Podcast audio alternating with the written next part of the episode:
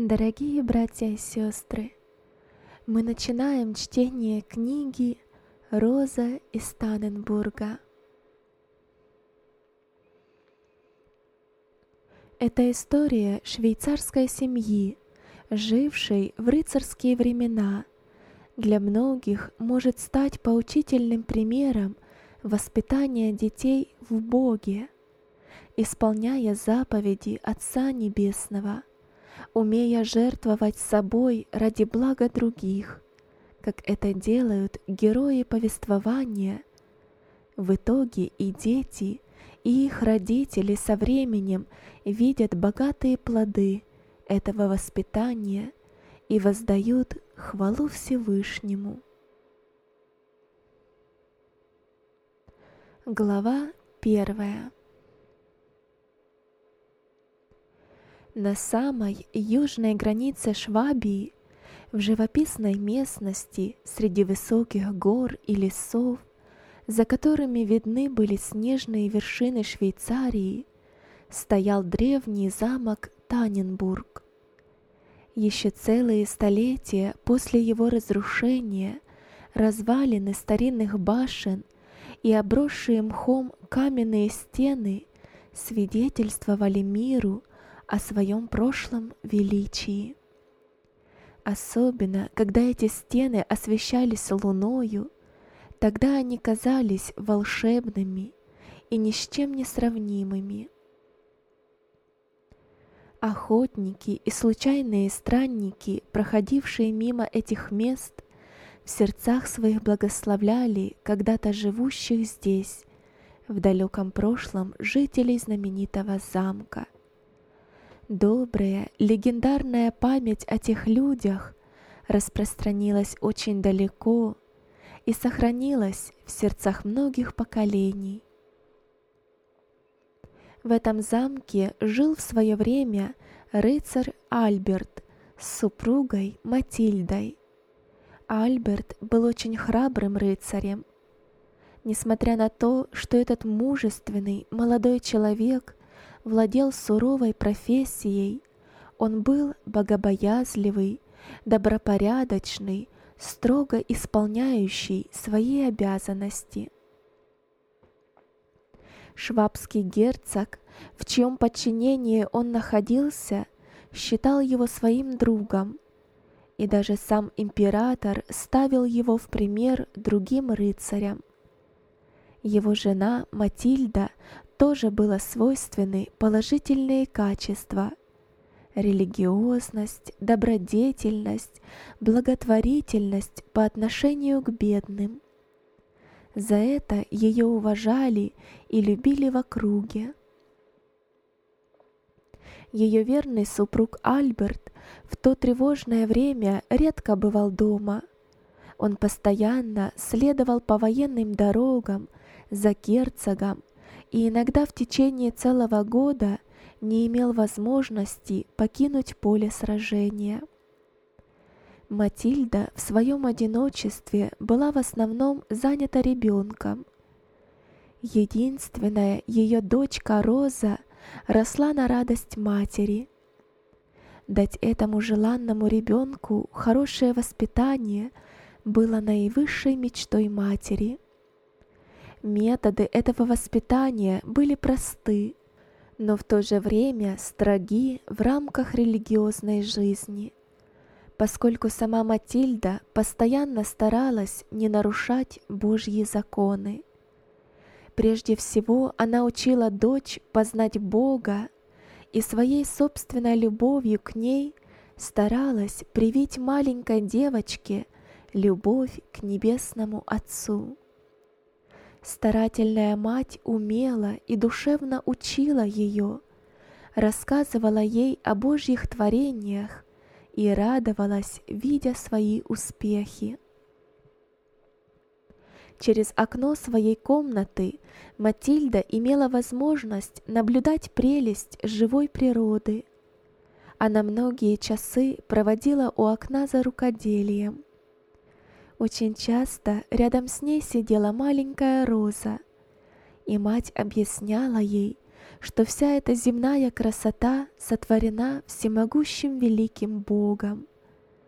Чтобы привить дочурке больше любви и внимания к окружающей природе, мать, к примеру, рано утром будила ее со словами «Вставай, Роза, и выгляни в окно, понаблюдай со мной, как восходит солнце, как ярко оно освещает небо, облака отражаются красным цветом, и дальние снежные горы кажутся золотыми.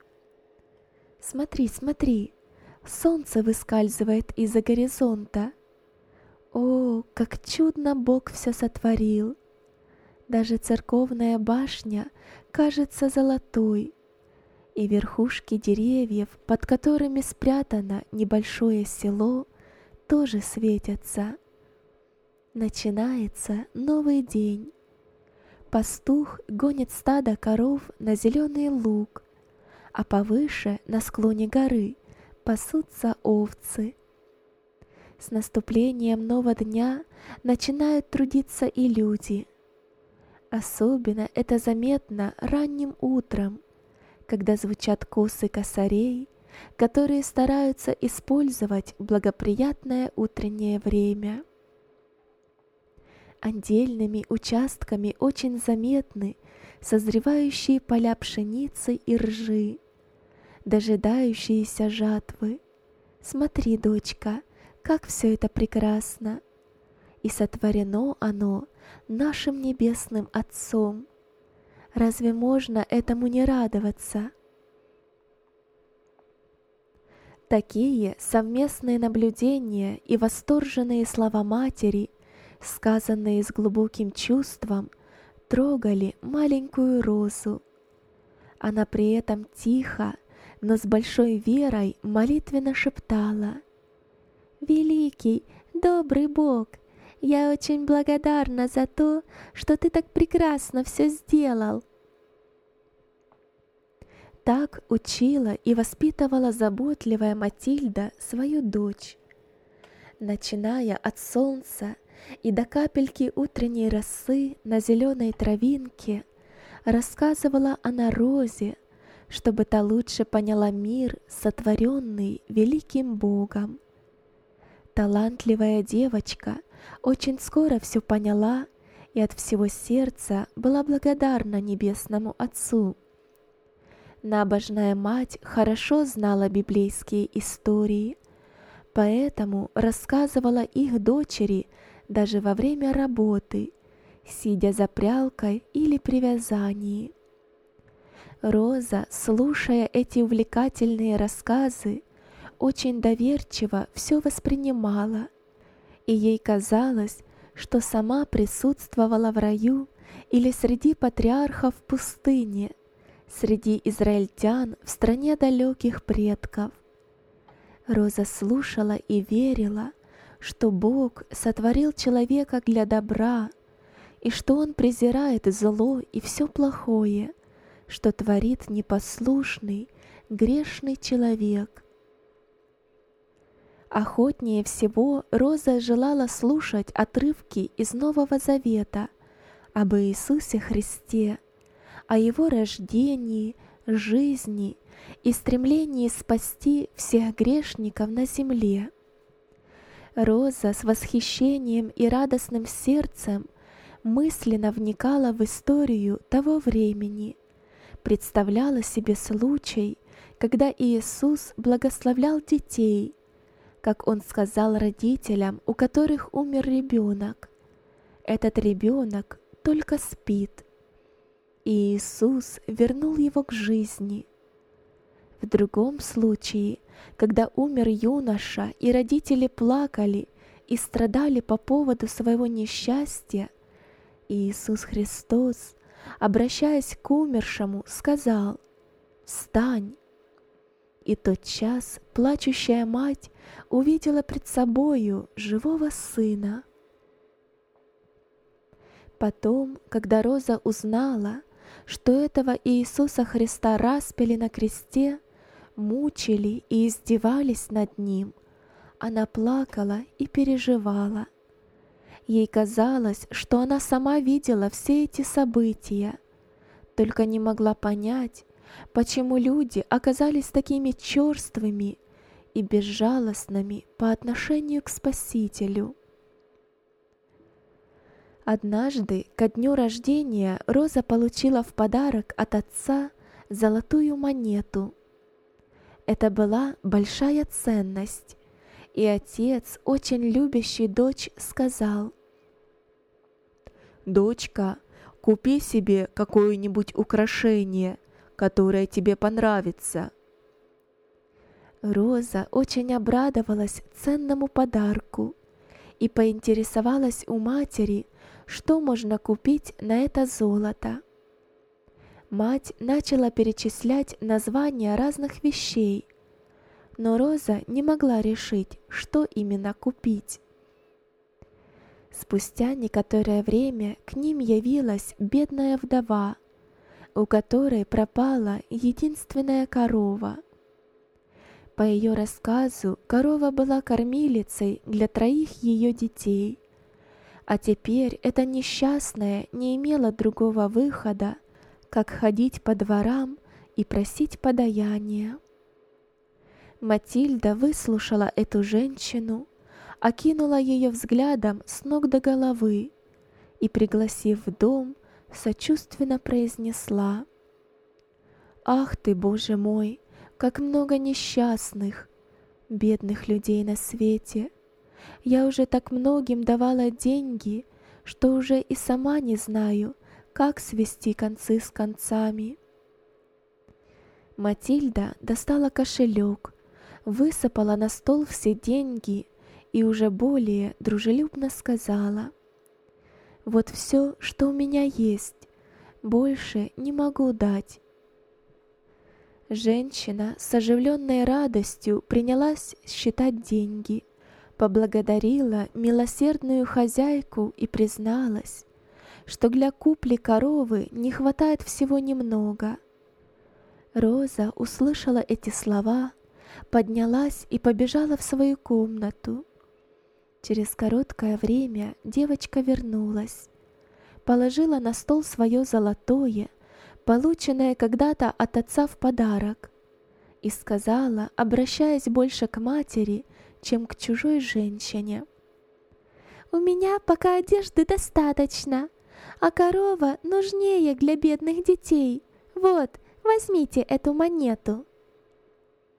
Женщина не смогла сдержать слезы, так она обрадовалась. Еще какое-то время все молчали. Потом женщина подняла голову и глазами, полными слез, посмотрела сначала на розу, потом на добрую хозяйку и еще раз произнесла «Большое спасибо! Бог отплатит вам за доброту!» Когда Матильда осталась с Розой одна, она обняла дочь и сказала, «Ты поступила благородно, Роза, твое сочувствие к бедным людям дороже тысячи золотых монет и всех дорогих украшений». Мать почувствовала радость в душе и была довольна результатами своего воспитания – Однажды, когда между делом зашел разговор о правилах поведения, Матильда сказала дочери, «Самолюбие — это помеха для добродеяния. Ребенок должен прежде всего научиться подчинять собственные желания требованиям родителей. Иначе, если ребенок не хочет слушаться своих родителей, которых он видит, то как он будет слушаться Бога, которого не видит? Детское сердце нуждается в очищении. Всякая соринка должна быть уничтожена, чтобы могли прорастать самые красивые и нежные цветы в душе. Как все дети, так и Роза пыталась добиваться своего просьбами и слезами – но она скоро узнала цену материнского слова «нет», которое любящая мать не произносила зря. То же самое относилось и к исполнению обязанностей. Все занятия и игрушки должны быть отложены в сторону, если Роза не выполнила то, что повелела ей мать. Ни один цветок или яблоко в саду не могли быть сорваны без разрешения матери. Но это не означало, что девочке все запрещалось. Пожалуй, наоборот. Мать очень охотно и внимательно прислушивалась к просьбам Розы, всегда старалась с лаской и любовью общаться с дочкой и чаще произносила «да», чем «нет», если только это не мешало правильному воспитанию. Божьих заветов не так уж много, но их надо соблюдать строго и точно, говорила мать дочери. Бог дал людям всего десять таких заповедей, и если бы люди их исполняли, если бы жили по ним, то избавились бы от тысячи других человеческих законов. Все благородные, хорошие поступки Розы вознаграждались матерью, но наказывалось и непослушание. Матильда при этом всегда повторяла «Бог со взрослыми поступает так же». Для матери было большой радостью угощать дочку самыми вкусными фруктами, которые созревали на деревьях собственного сада – но в то же время она объясняла, что такие дары надо прежде зарабатывать.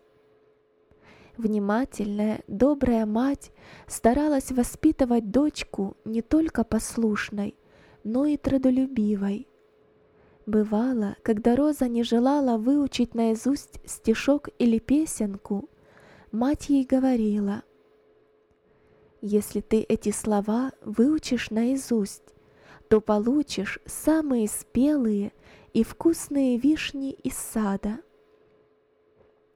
Или в другой раз по-матерински убедительно объявляла, «Если завершишь свою работу добросовестно и в срок, то получишь большую гроздь винограда».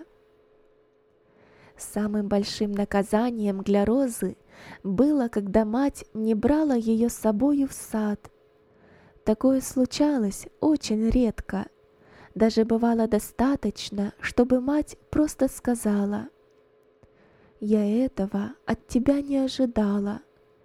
Прошу, не обманывай меня больше».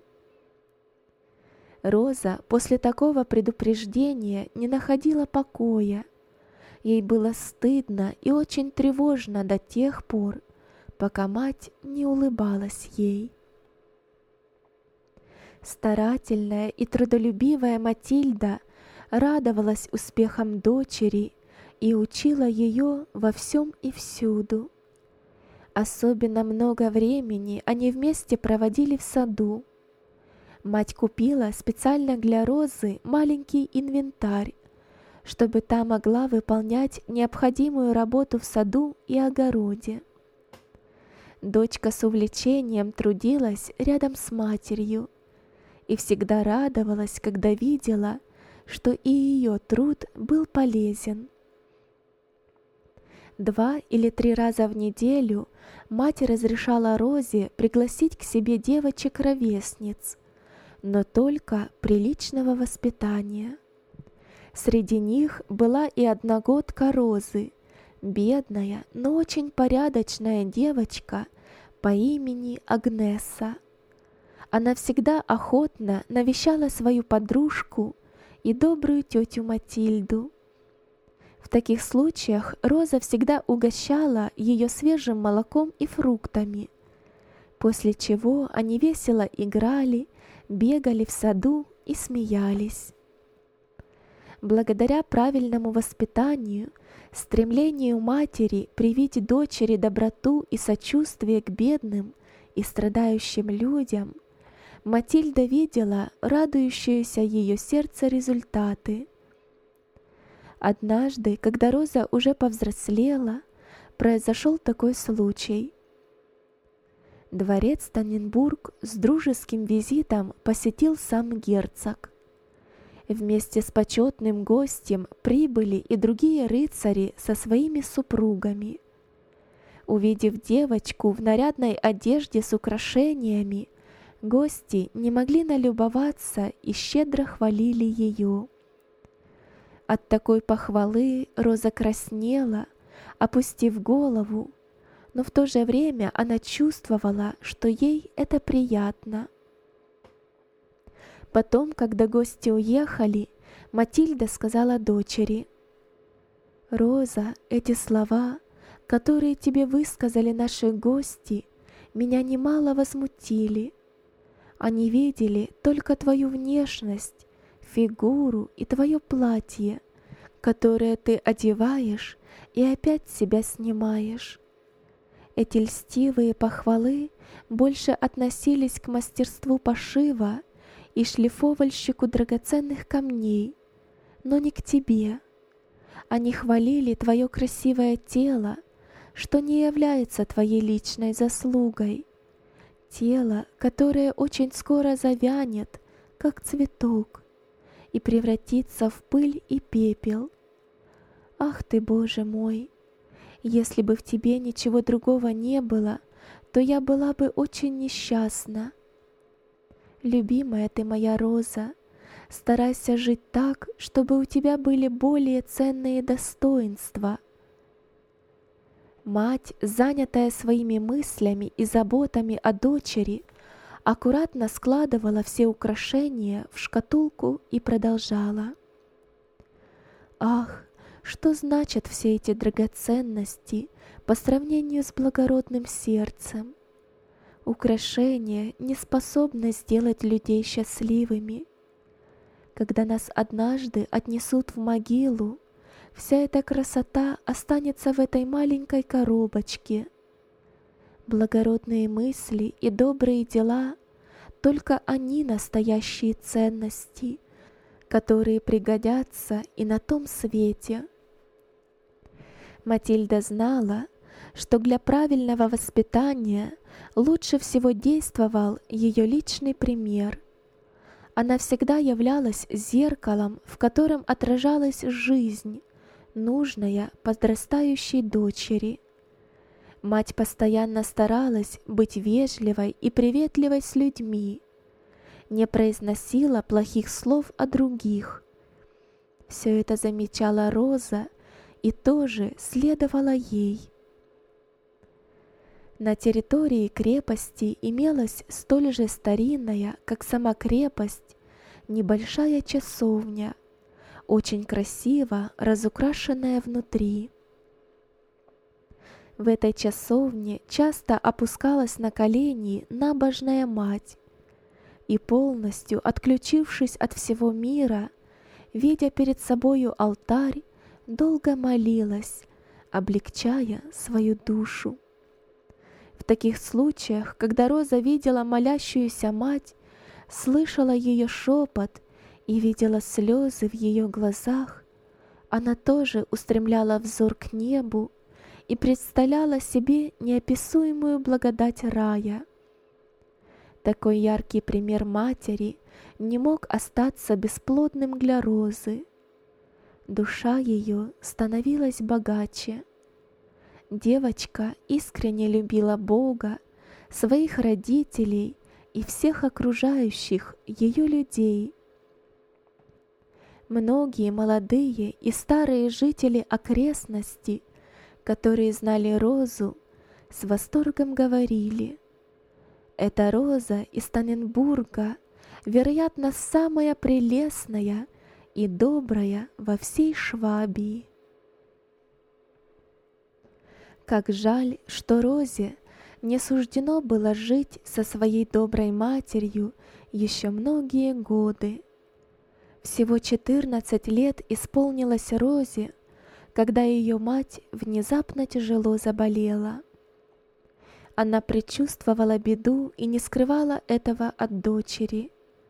Супруг Матильды в то время не находился дома, Его как смелого и известного рыцаря призвали на военную службу. Жена очень сильно скучала по своему любимому Альберту, и однажды, не выдержав душевного и физического страдания, сказала дочери, «Любимая моя Роза, ты видишь, что я больна и беспомощна, поэтому прошу тебя, пошли к нашему отцу гонца с сообщением о моей болезни. Я желаю на этом свете еще раз увидеть его. И еще позови, пожалуйста, священнослужителя Норберта. Он меня когда-то крестил и благословил, чтобы я с Богом жила в этом мире. Кроме того, этот честный служитель всегда был нашим добрым другом и советчиком. Я хочу, чтобы он проводил меня на тот свет, к моему Спасителю и Избавителю от всех бед. Больная мать умолкла, переводя дыхание, потом через короткую паузу продолжала. Наверное, было бы поздно только сейчас готовиться к смерти. Все земное пребывание должно быть приготовлением к жизни на небесах. Для этого мы и находимся в этом мире. Как хорошо, что человек имеет возможность в самые решающие минуты своей жизни обратиться к Богу, еще раз продумать и исправить допущенные ошибки, помириться с людьми и общиной, прежде чем уйти из этого мира. Вскоре к тяжело больной явился священник, старый Норберт. Мальтильда разговаривала с ним наедине и принимала из его рук хлеб жизни, как сама выразилась. Матильда говорила и о Розе, ее любимой дочери. К этому времени вошла и она с глазами, полными слез. Старый Норберт опустился на колени и начал молиться, прося у Бога милости и прощения грехов. Роза тоже молилась и была готова умереть вместе с матерью. Она так переживала, так сильно плакала и страдала, что не могла отлучиться от постели больной. Через три дня поздней ночью прибыл, наконец, рыцарь Альберт. Узнав о его приезде, Роза моментально вскочила и побежала ему навстречу. Как ни старалась остаться спокойной, она все же не справилась с собой и, встретив отца на каменной лестнице, обвила его дрожащими руками и сильно заплакала, неспособная сказать ни слова. Тронутый такой встречей, волнуясь не меньше дочери, Альберт направился к больной супруге.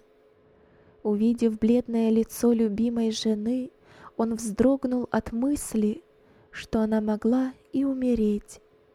Встревоженный супруг видел не только ее бледность, но и изменившееся лицо, глубоко запавшие глаза, которые он так любил и которые много раз в жизни с любовью смотрели на него.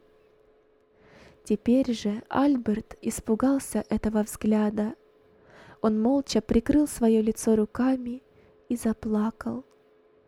Роза стояла с другой стороны кровати.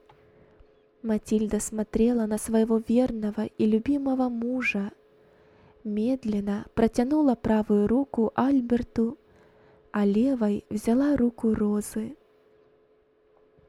Все трое молчали, но, вероятно, каждый знал и чувствовал, что это прикосновение, это намерение матери и жены объединить их предвещало разлуку на этой земле.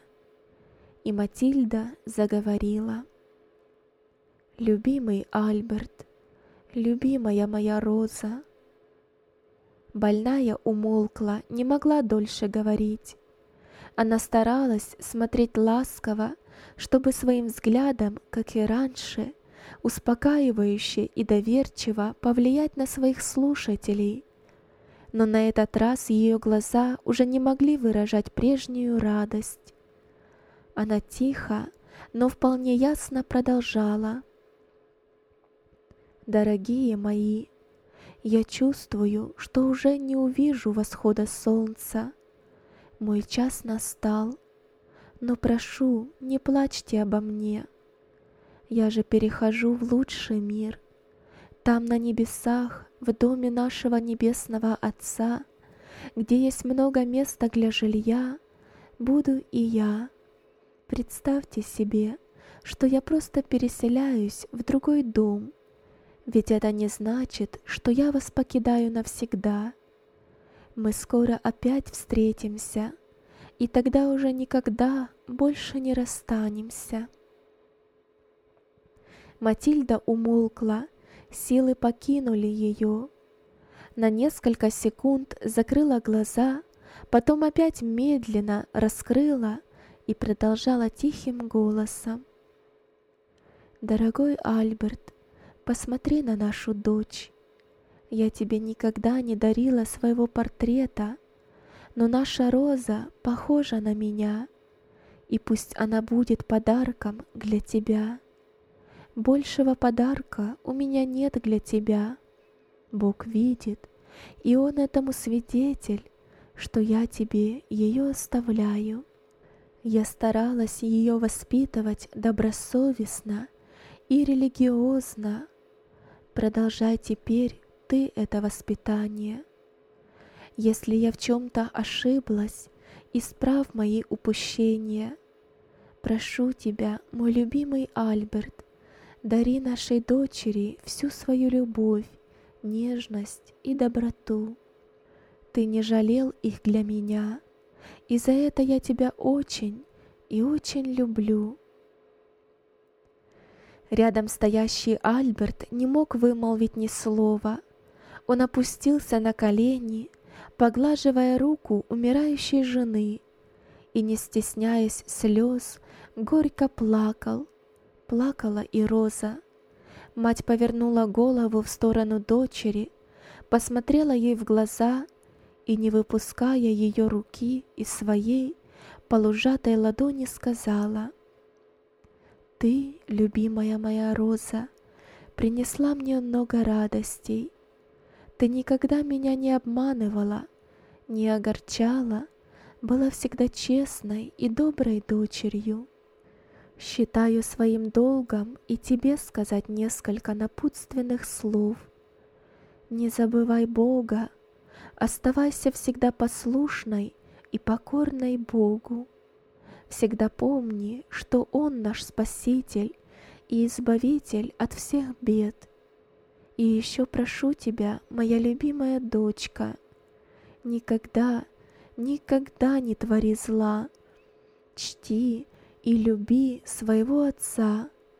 Он так часто встречается с опасностями, и если вдруг случится, что он придет домой раненый, то займи мое место и исполняй обязанности. Будь тогда опорой для него и ухаживай за ним с душевной любовью. Прощай, моя любимая Роза. Матильда закрыла глаза. В комнате стояла гробовая тишина. Потом Альберт с Розой вновь услышали тихие слова умирающей. О Боже, оберегай их от всякого зла. Губы Матильды едва шевелились. Альберт и Роза склонились над умирающей, чтобы не прослышать ее последних слов. Старались не издавать лишнего звука, только их слезы падали на лицо Матильды. Альберт с ужасом подумал, что это были последние ее слова. Не зная, что предпринять, он уныло опустил голову на грудь умирающей и, как ребенок, прерывисто с рыданием произнес «О, Матильда, прости меня, как нам жить без Твоей любви? Умирающая протянула к себе руки мужа и дочери, соединила их на своей груди и, прижав своей, уже почти холодной ладонью, сказала, «Мы трое были вместе на этой земле, были единым телом и душой, по милости Божьей будем и на том свете вместе». Над кроватью Матильды висела картина с изображением распятого Иисуса Христа, и она в последний раз открыла глаза, посмотрела на эту картину и прошептала, «Как Ты, мой Спаситель, передал свою душу Отцу, так и я передаю свою Тебе». Это были последние слова Матильды, Роза видела, как изменилось лицо матери, и поняла, что наступил ее конец на этом свете.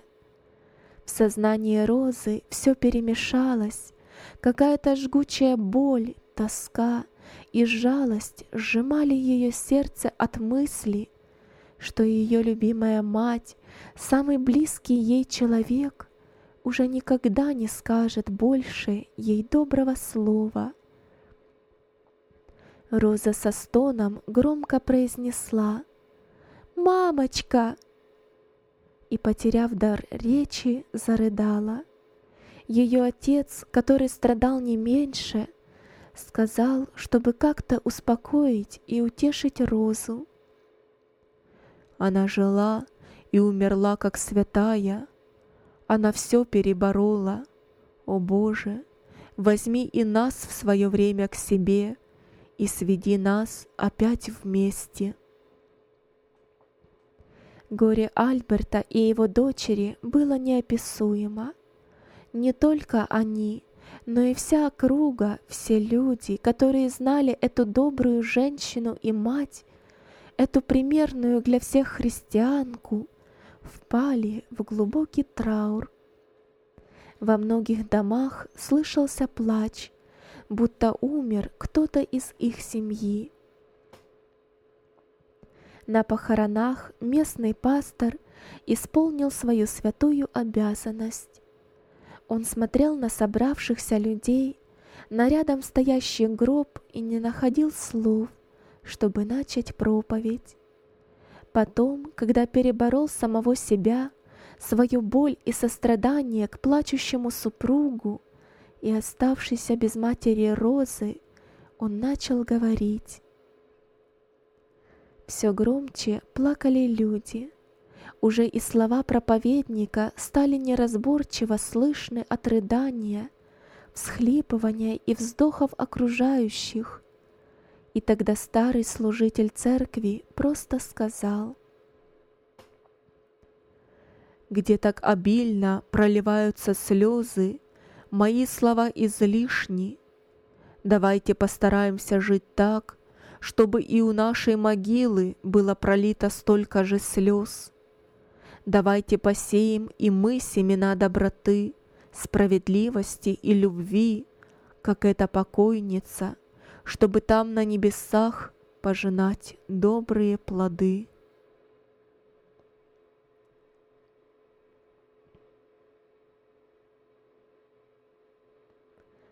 Дорогие друзья, завтра вы услышите продолжение книги «Роза из Таненбурга».